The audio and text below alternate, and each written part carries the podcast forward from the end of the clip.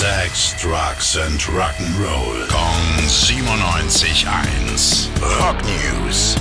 Ja, wenn du auf einen friedlichen Freitagmorgen gehofft hast, muss ich dich jetzt leider enttäuschen. Oh. Es geht um einen Streit, der seit gut 60 Jahren tobt. Seit 60 Jahren? Oh. Ja, und zwar zwischen den Beatles auf der einen und den Rolling Stones auf der anderen Seite. Ähm, grobes Thema, wer ist die bessere Band? Also was ganz Grundsätzliches. Und Ex-Beatle Paul McCartney, der hat jetzt wieder Öl ins Feuer gegossen. Der hat nämlich in einem Interview gesagt, die Stones sind eine Blues-Coverband, unsere Bandbreite war etwas größer. Oh, böses Faul.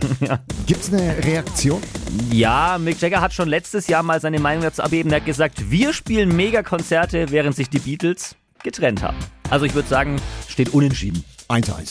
Rock News. Sex, Drugs and Rock'n'Roll. Kong 97.1. Frankens Classic Rocksender.